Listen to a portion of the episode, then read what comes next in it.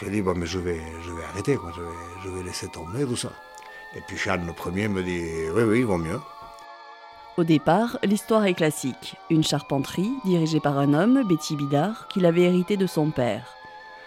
Betty Bidard pensait transmettre à son fils comme une évidence, et puis non. Il a finalement fait le choix du collectif en proposant à cinq de ses salariés. Et si vous repreniez en coopérative?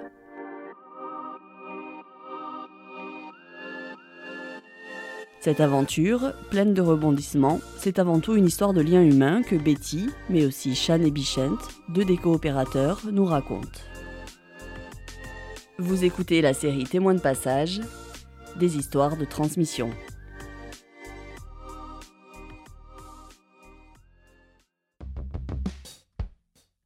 Et on dit sourlane Ouais. Et ça veut dire quoi? Le travail du bois. Ah, tout simplement. Ouais. Ah oui, l'âne. Sourd, c'est le bois, et Ah l'âne, oui. euh, le travail. Betty Bidard, je suis à la retraite. Voilà, donc j'avais une entreprise de charpente qui, qui a été reprise par euh, la coopérative. Charles Curucciari. Alors moi, euh, j'étais euh, ouvrier dans, dans l'entreprise Abeti depuis euh, une quinzaine d'années, quand euh, on a repris la société avec, euh, avec d'autres euh, d'autres collègues. Et là, je suis associé et gérant de, l'entreprise. Vicente Videquin, moi aussi j'étais salarié de l'entreprise de Betty, moi aussi depuis une quinzaine d'années. Moi j'occupe la, la fonction de, de conducteur de travaux dans, dans l'entreprise. C'est moi qui gère les plannings, les, les différents chantiers. C'est l'atelier de, de Sourlan. Là, on est dans les bureaux qui ont été rénovés entièrement, tout neuf.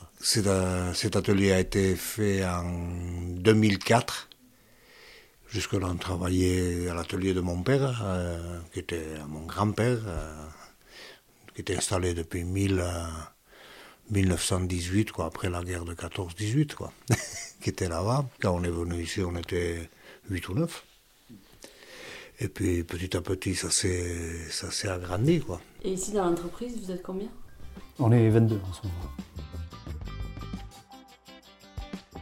Moi, Je suis le fils euh, d'un charpentier venu, enfin, dans la famille, ils étaient, ils étaient dans la menuiserie. Et moi, j'ai repris l'entreprise en 80, en 92, quoi. Et puis voilà. Mais vous vouliez faire charpentier Et, à vrai dire, voilà, j'ai pas eu tellement le choix. Enfin, Oui, voilà. C'était, c'était, c'était évident, c'était normal. Il fallait que je fasse charpentier. Je me suis jamais posé la question. quoi. Mon père, quand il a pris de la bouteille, euh, puis il en avait marre d'être dans l'entreprise. Je pense qu'il a dit bon, mais maintenant c'est à toi. Puis hein, ça s'est fait comme ça. Hein.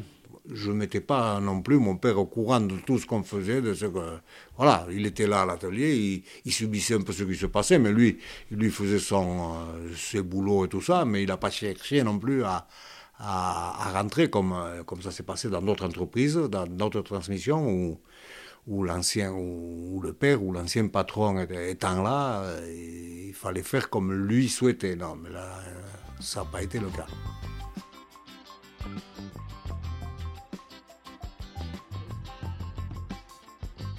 Ce qui se passe euh, quand euh, l'entreprise euh, se développe et tout ça, les outils, c'est plus le stylo et l'ordinateur qui devient l'outil principal que le marteau, le ciseau. Quoi. Voilà, il y a la, gestion, ce côté froid, quoi. C'est un truc. Une entreprise, c'est vrai, une, entreprise, il faut qu'elle génère du bénéfice, il faut que, il faut sortir les salaires, il faut, il faut, voilà, il faut avancer et tout ça, mais enfin, j'ai attaché beaucoup d'importance au- à, l'humain, oui.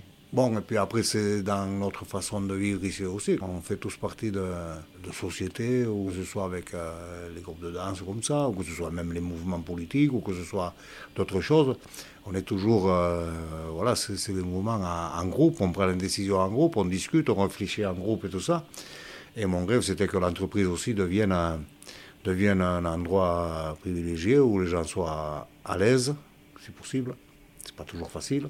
Où on puisse discuter, on puisse euh, évoluer, puis où, euh, on puisse s'éclater, quoi. Et du coup, à quel moment vous êtes dit qu'il allait falloir passer la main? Il y a quand même un petit moment que, que je pensais à la suite. Hein. Bon, à un moment donné, quand mon fils avait intégré le- l'entreprise, vu mon expérience, je m'étais dit que, bon, euh, toi tu vas prendre la suite et tout ça, mais enfin là, toute l'équipe que tu as, là, ils sont tous plus vieux que toi, ils ont plus d'expérience que toi, ils connaissent mieux le boulot que toi. Même si c'est des copains, ça va être difficile de, de gérer tout ça. Pour la suite, l'idéal, je voyais que c'était de monter une coopérative.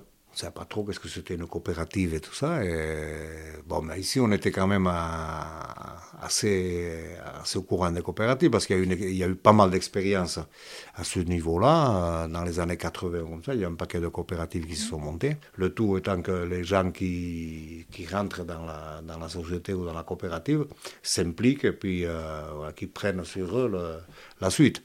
Donc, mon idée, c'était ça.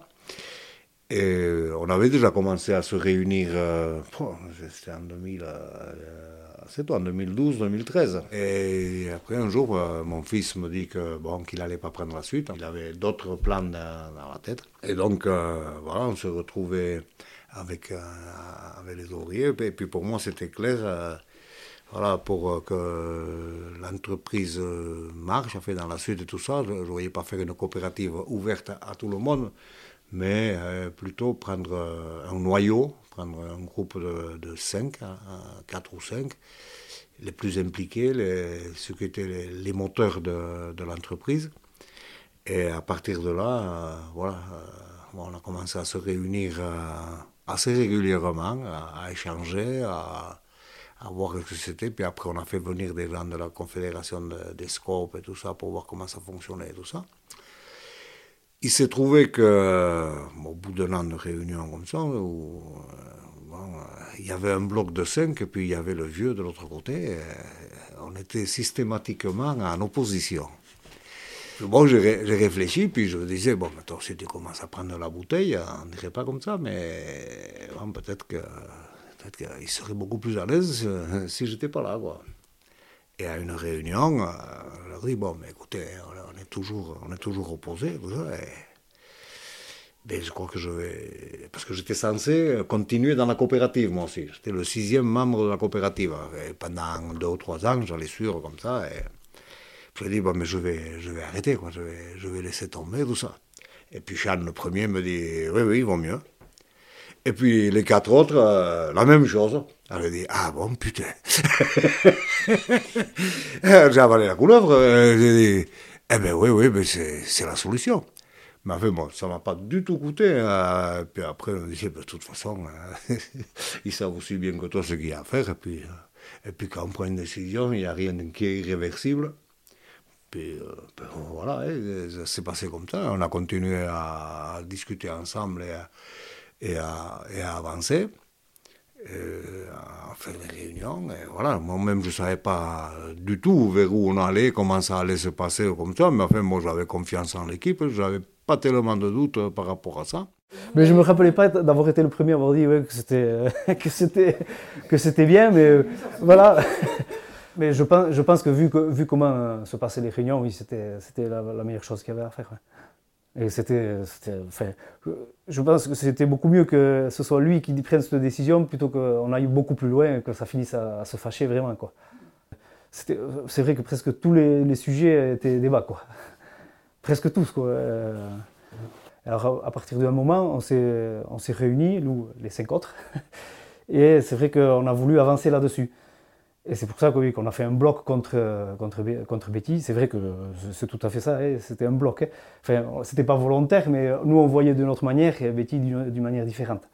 On a voulu s'approprier vraiment la chose. Alors on s'est mis à fond dedans et là, c'est là que ça a commencé un peu à, pas se gâter, mais euh, les opinions n'étaient pas les mêmes. J'aurais voulu que quelqu'un dise non, mais il faut que tu restes avec nous et tout ça. Mais, Non, mais ça c'était déjà bon, c'était évident quoi. Avant la réunion déjà, vu comment s'était passé les, derniers, on s'était pas engueulé, mais on était, on était, systématiquement en conflit.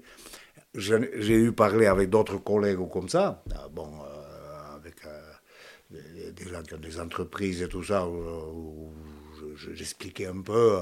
Bon, ils ne sentaient pas non plus l'ambiance de, de, chez nous, mais, mais qu'est-ce que tu t'en fous si, tu as confiance en eux, mais tu n'as qu'à avoir confiance jusqu'au bout, puis, puis c'est tout. Hein. Après, tu verras bien ce qui se passe. Après aussi, tu, seras toujours là si, si vraiment ils se plantaient ou comme ça. Et puis. Euh, ça, j'avais bien, je l'avais bien intégré. Quand j'ai dit que j'allais partir, je savais sciemment que j'allais partir. Quoi.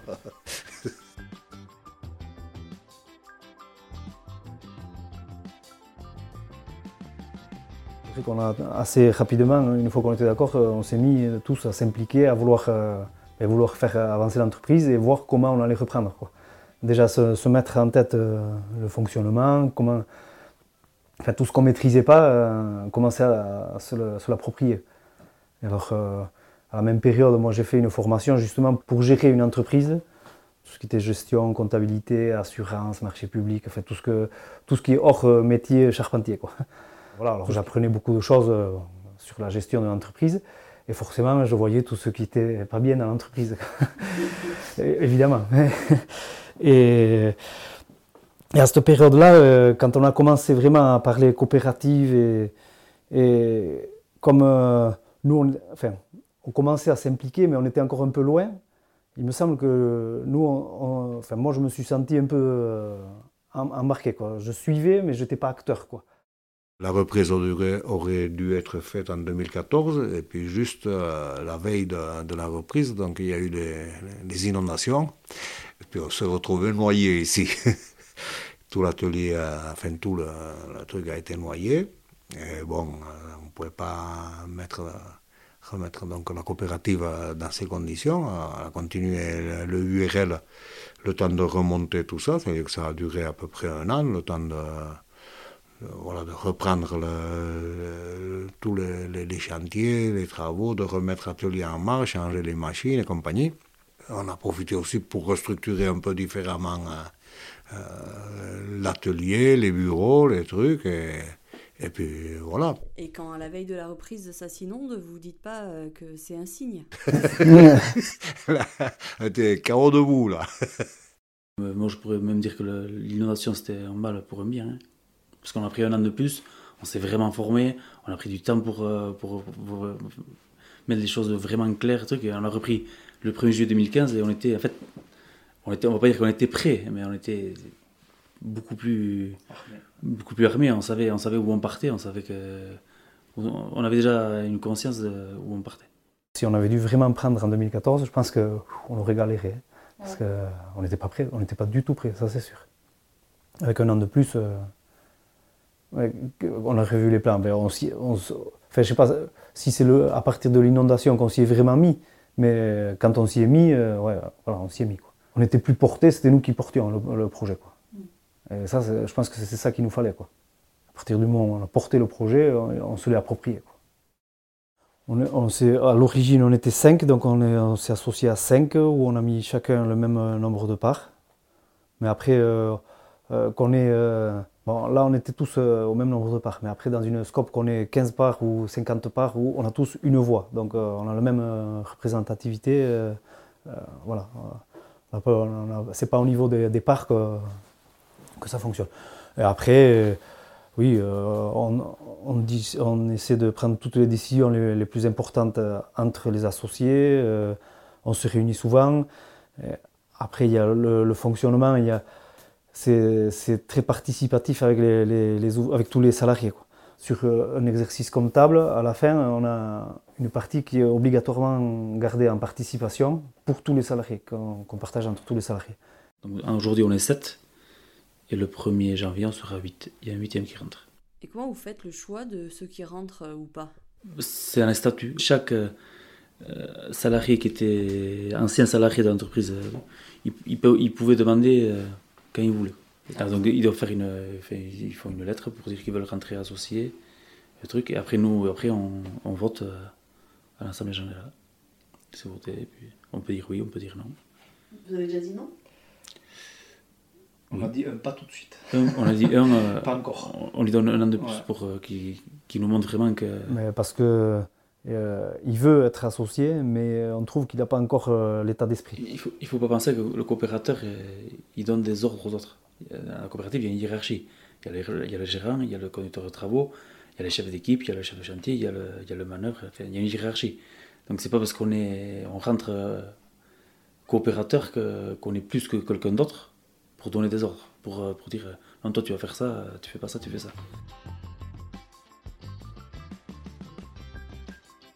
On parle beaucoup que le, le, patron, le gérant, il est seul, mais euh, moi je me sens pas du tout seul. Quand j'ai un problème, je sais que je discute avec Vicente, avec, avec l'autre associé enfin, on est trois ici au bureau souvent, on discute souvent ensemble.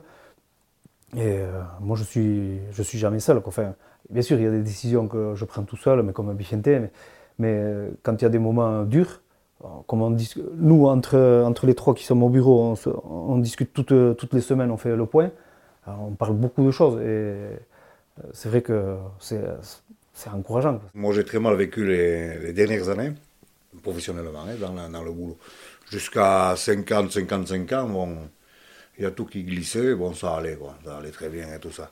Et dans les dernières années, euh, j'avais du mal à accepter beaucoup de choses, et puis bon, puis après, tout, tout évolue, hein, c'est-à-dire que euh, les clients, ou c'est moi en vieillissant qui, qui réalise mal avec eux, ou les, ou archis, ou, les salariés, mais euh, oui, euh, des fois, je dormais plus la nuit quand j'ai dit comment je vais faire ci, comment je vais faire ça. Et je crois que le fait d'être un, collectif ou comme ça, ça, ça doit aider énormément. Oui. Mais enfin, il y a quand même les plus belles entreprises qui au Pays Basque sont, sont des coopératives quand même. Et ça vient d'où cette culture collective du Pays Basque, vous pensez? C'est un peuple qui résiste. Alors, euh, pour résister, euh, il faut s'unir, il faut se renforcer, il faut se. Ouais, je crois que. Oui, c'est comme ça, c'est vrai. On existe encore aujourd'hui, euh, c'est pas pour rien.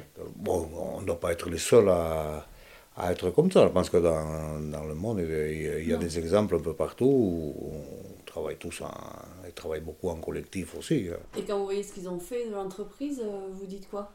Ah, Moi, je suis très fier. Je suis très fier, je suis très content pour eux. Euh, je suis très content que cette transmission se soit passée comme ça. Quand je viens ici et que je vois toute cette équipe de jeunes et tout ça qui sont là, je suis. Vraiment, ça me fait très très plaisir. Je passe de temps en temps parce que j'ai toujours besoin de quelque chose, alors je vais leur piquer un outil ou je vais leur. et, puis, et, puis ils ont un très bon café, alors euh, voilà. C'est puis le lien, puis on se voit dans, euh, dans le village et puis voilà. Mais autrement, euh, j'ai pas un poste régulier dans, dans l'entreprise ou j'ai pas un, euh, non non non, ça m'intéresse de savoir. Je me tiens au courant de où ils sont, où sont les chantiers, qu'est-ce qu'ils font et tout ça, ça. Oui, mais non non, je reste. je reste à l'extérieur. Après, j'adore, voilà, quand je viens à l'atelier où je vais rester avec ceux qui travaillent à l'atelier, voir ce qu'ils font. Donner des contrôles Non. ah non, non. J'aurais bien du mal.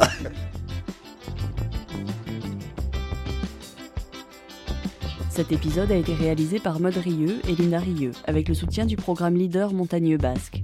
Merci à vous, auditrices et auditeurs, pour votre écoute. Si vous avez aimé cet épisode, n'hésitez pas à nous le dire et à le partager autour de vous. Vos retours et suggestions nous sont toujours très précieux. À bientôt!